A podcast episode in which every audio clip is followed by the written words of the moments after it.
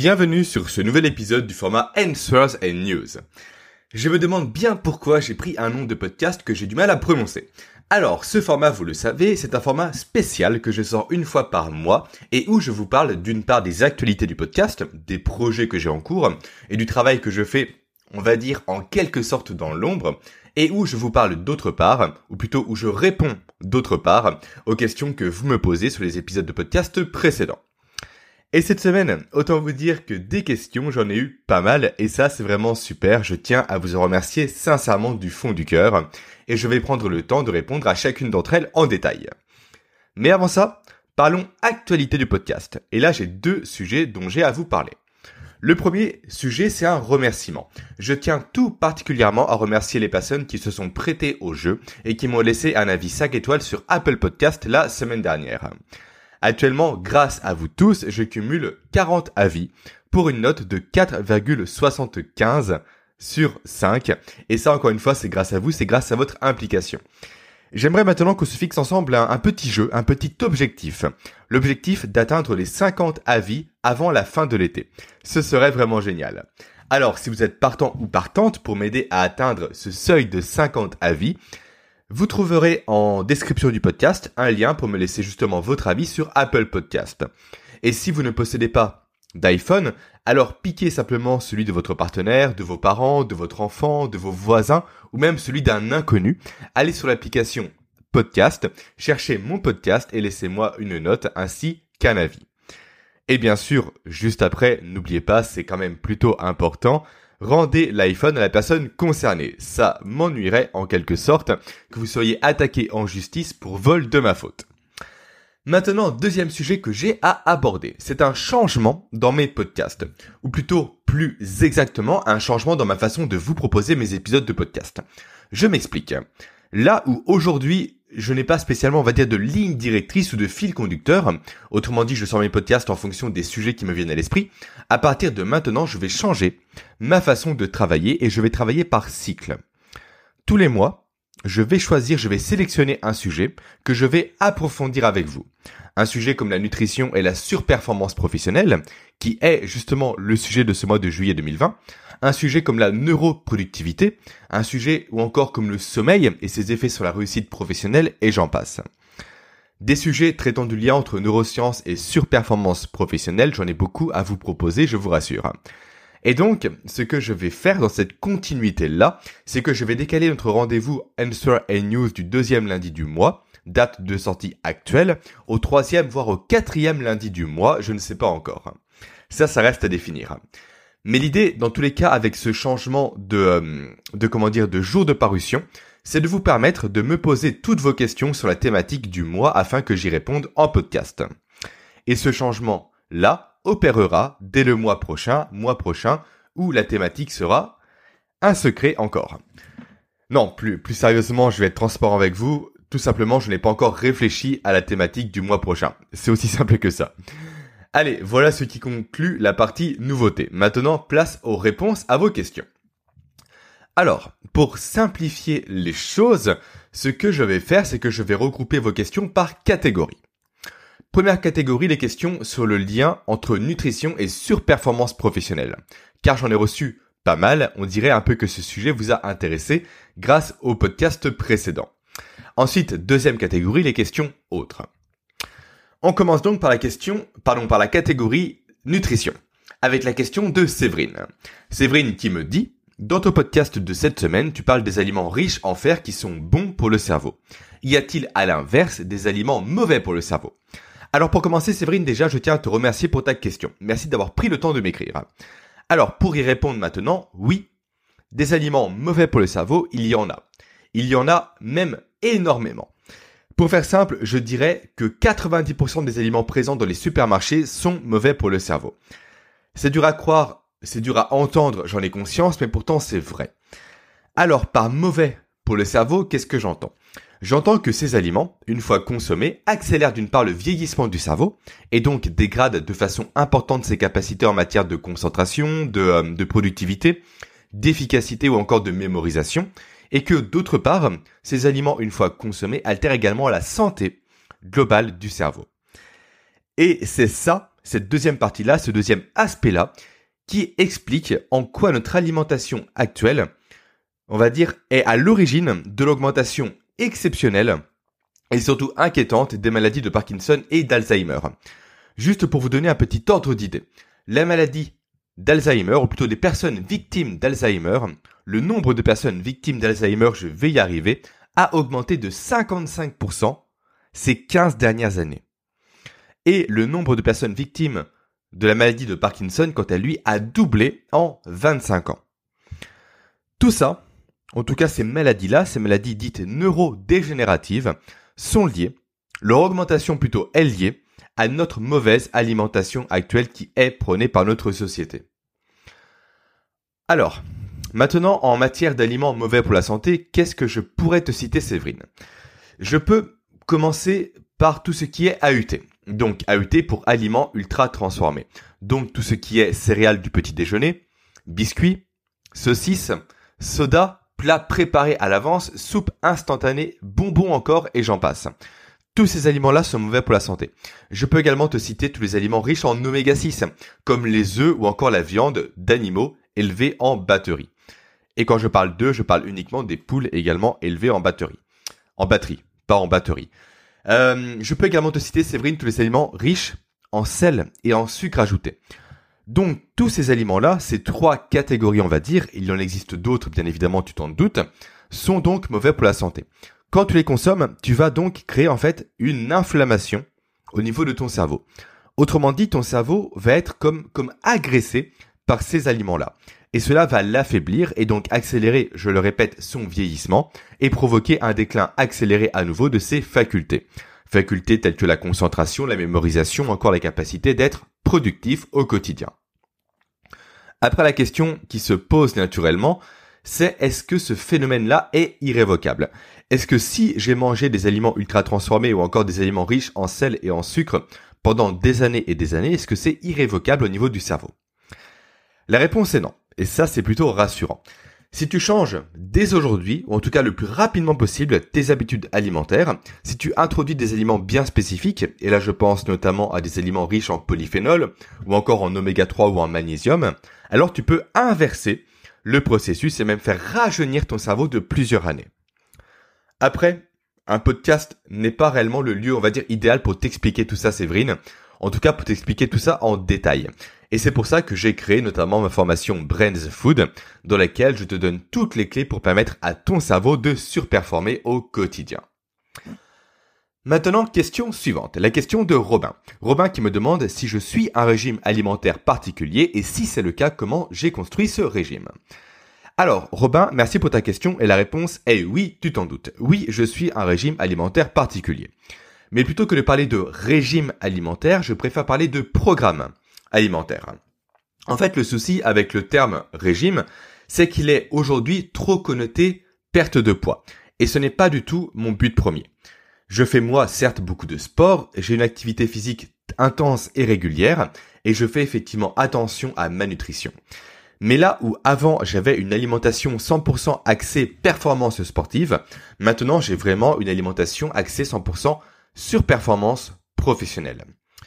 Et entre l'alimentation adaptée à la performance physique et l'alimentation adaptée à la surperformance professionnelle, il y a certes des similitudes, comme tu t'en doutes, il y a même beaucoup de similitudes d'ailleurs, mais il y a surtout quelques différences importantes qui changent réellement la donne. Ensuite, la deuxième partie de ta question, c'est de savoir comment je me suis constitué ce régime. La réponse est simple, je me le suis constitué en faisant des tests. C'est un des points que j'ai d'ailleurs abordé, si tu te souviens bien, dans mon podcast avec Rudy Koya, où nous avons parlé tous les deux de l'importance de justement tester des choses au quotidien, d'essayer des choses et de voir comment notre corps réagit par rapport à ces tests-là. Alors, comme je viens de te le dire, j'ai commencé à m'intéresser à la nutrition dans le cadre sportif uniquement. À l'époque, j'avais déjà un regard plus ou moins important sur l'alimentation pour la performance mentale. Mais j'avais, avant tout, là-dessus un regard, on va dire, plutôt critique. Je n'y croyais pas beaucoup, je n'y croyais pas vraiment. Après, au fur et à mesure des années qui ont passé, j'ai commencé à creuser ce sujet de plus en plus. Je me suis mis donc à tester des choses, à tester des protocoles, à tester des méthodes. Et le fait est que j'ai constaté, après tous ces tests-là, une nette amélioration au niveau de ma vitalité. Une nette amélioration au niveau de ma capacité à avoir de l'énergie au quotidien. Tu vois, typiquement, je n'avais plus de coups de fatigue et de baisse de concentration entre 11h et midi, ou encore entre 16h et 18h, là où avant j'en avais constamment. Également, j'ai constaté une amélioration au niveau de ma capacité à mémoriser plus facilement les informations, et également j'avais plus de facilité à être efficace, concentré et productif. Bref, pour faire simple, si on résume, j'avais donc de meilleurs résultats professionnels en changeant mon alimentation. Résultats professionnels qui m'ont d'ailleurs permis de décrocher un poste de responsable recrutement avec une gestion transversale de 11 agences de travail temporaire à 24 ans. Alors sur le papier, effectivement, ça fait une belle évolution salariale, mais après, dans les faits, j'ai passé pas mal de temps à convaincre des personnes plus âgées que moi de ma légitimité. L'âge est vraiment à double tranchant. Bref, je m'éloigne un peu du sujet principal. Donc, pour revenir au test, c'est de cette façon en constatant l'effet de certains aliments ou plutôt de certaines familles d'aliments sur mes performances mentales que j'ai commencé à implémenter des routines. Routines que j'ai améliorées de plus en plus jusqu'à me constituer mon propre programme alimentaire. Donc, Robin, je ne peux que t'inviter à te former. Je ne peux que t'inviter à lire des informations, à lire des livres et à faire des tests. Après, le seul souci qui se présente, c'est qu'il n'y a que très très peu d'informations en francophonie sur cette thématique-là. La plupart des recherches sont en anglais, donc ça demande pas mal de temps et d'investissement personnel, mais le jeu en vaut très clairement la chandelle et crois-moi, je sais de quoi je parle. Avoir un programme alimentaire aujourd'hui change réellement et littéralement la vie. Du moment bien sûr qu'il est adapté et bien pensé, c'est une évidence. Et pour constater à quel point ça joue un rôle clé dans la réussite professionnelle et même personnelle, il suffit de regarder les habitudes de toutes les rockstars de l'entrepreneuriat comme Richard Branson, le patron de Virgin, comme Bill Gates, le patron de Microsoft, ou encore comme Jeff Bezos, le patron d'Amazon. Toutes ces personnes-là ont des régimes alimentaires bien spécifiques pour justement, on va dire, euh, leur permettre d'assumer leur quotidien, leur train de vie effréné en matière de productivité et de réussite professionnelle. Et même sans aller aussi loin que ça, il suffit de réécouter mon podcast avec Rudy Koya, où nous avons parlé parfaitement bien, en long, en large et en travers, de l'importance d'avoir un régime alimentaire pour être performant sur le plan professionnel. Ensuite, avant de passer à la question suivante, un autre aspect intéressant du programme alimentaire, c'est qu'il simplifie la vie. Je m'explique. Il faut réellement avoir conscience que le cerveau, de nature, il est programmé pour être radin. Il déteste en fait gaspiller de l'énergie. Et c'est grâce à ça d'ailleurs que nous avons survécu durant des millions et des millions d'années. Et en fait, à chaque choix, à chaque prise de décision, nous demandons à notre cerveau d'utiliser son énergie. Ainsi, quand on sait ce qu'on mange tous les jours, quand on arrête de se prendre la tête à savoir quoi faire ce soir, quoi cuisiner, à, savoir si on a bien les bons ingrédients chez soi, et eh bien tout ça permet d'économiser de l'énergie au niveau du cerveau et donc ça change littéralement la vie. On garde beaucoup plus d'énergie en réserve encore une fois, on garde beaucoup plus de motivation pour les réelles tâches à valeur ajoutée que nous avons à accomplir dans la semaine. Et ça, réellement, encore une fois, c'est super important dans la réussite professionnelle. Après, la seule chose à laquelle faire attention, la seule chose sur laquelle je veux t'alerter, Robin, c'est de ne pas tomber dans l'excès. L'excès dans le sens où il ne faut pas chercher à tout contrôler et à avoir un planning alimentaire ultra strict. Il faut que tu te laisses une certaine latitude pour que ce régime soit à la fois bon pour le cerveau et qu'il ne devienne pas en même temps une contrainte. Car si il y a contrainte, ton régime ne tiendra jamais la route sur le long terme. En fait, tout un tas de mécanismes dans le cerveau comme la sécrétion de cortisol nous font naturellement et sans même que nous ayons réellement un contrôle là-dessus fuir les situations qui ne nous plaisent pas. Il faut donc que tu trouves le juste milieu entre efficacité et souplesse. Maintenant, troisième question sur la nutrition, la question de Léa. Léa qui est, soit dit en passant, une super chanson de Louise Attaque. Désolé Léa pour cette petite remarque, on a déjà dû te la faire des centaines de fois. Bon, que me demande Léa? Léa me dit, de ce que je sais, les matières grasses sont bonnes pour le cerveau. Déjà, est-ce que c'est vrai? Est-ce que c'est réellement le cas? Est-ce que ça fait réellement une différence? Mais j'ai cru comprendre aussi qu'il y avait plein de matières grasses différentes et que certaines étaient mauvaises. Alors si effectivement c'est bon pour notre cerveau, comment bien les choisir? Merci d'avance. Alors Léa, oui effectivement les matières grasses sont bonnes pour le cerveau et je dirais même qu'elles sont très très bonnes pour le cerveau. Le cerveau en résumé c'est quoi? C'est simple, c'est du gras. Plus de 55% du cerveau c'est de la matière grasse. À partir de là, on comprend rapidement que pour le cerveau, le gras c'est la vie. Petite référence à Camelot. Après, comme tu le dis très bien, Léa, certaines matières grasses sont meilleures que d'autres. Si tu préfères, pour faire simple, je vais diviser les matières grasses en deux catégories.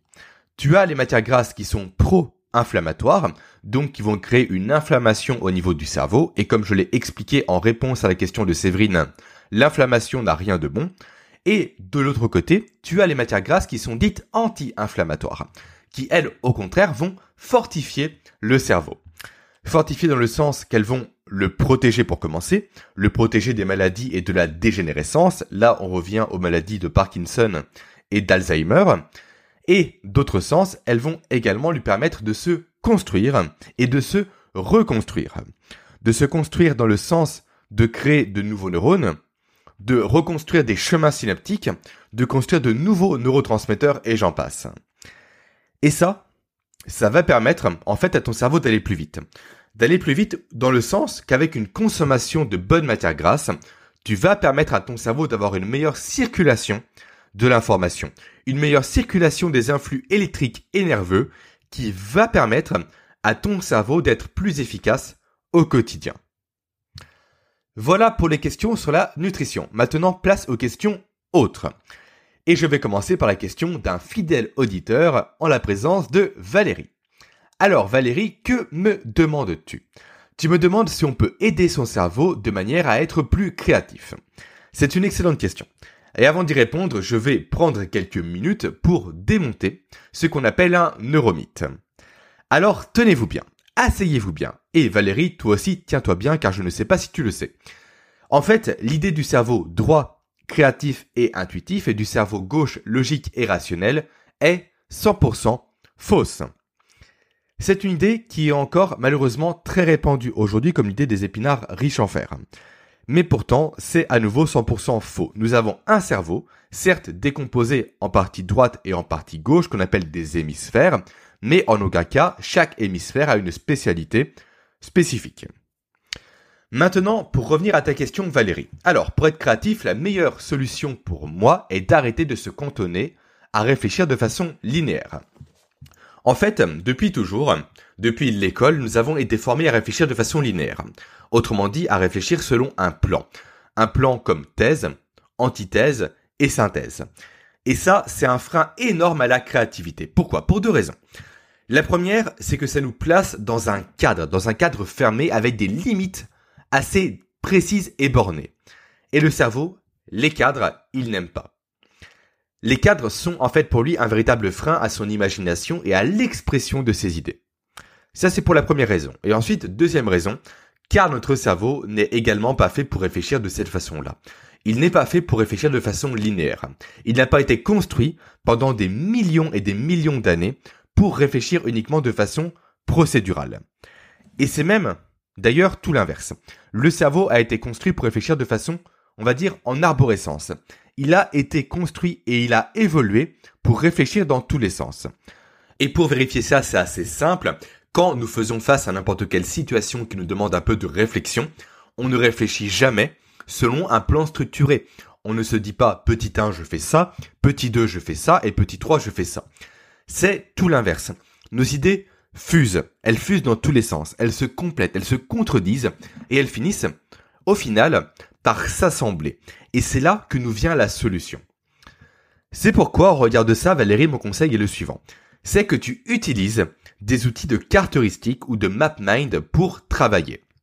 Alors les cartes heuristiques et les MapMind, pour ceux qui ne connaissent pas, je sais que toi, Valérie, tu connais car on avait déjà échangé ensemble sur le sujet suite à une de mes newsletters privées. Donc pour celles et ceux qui ne connaissent pas, il s'agit tout simplement d'outils qui permettent de structurer ces idées par arborescence.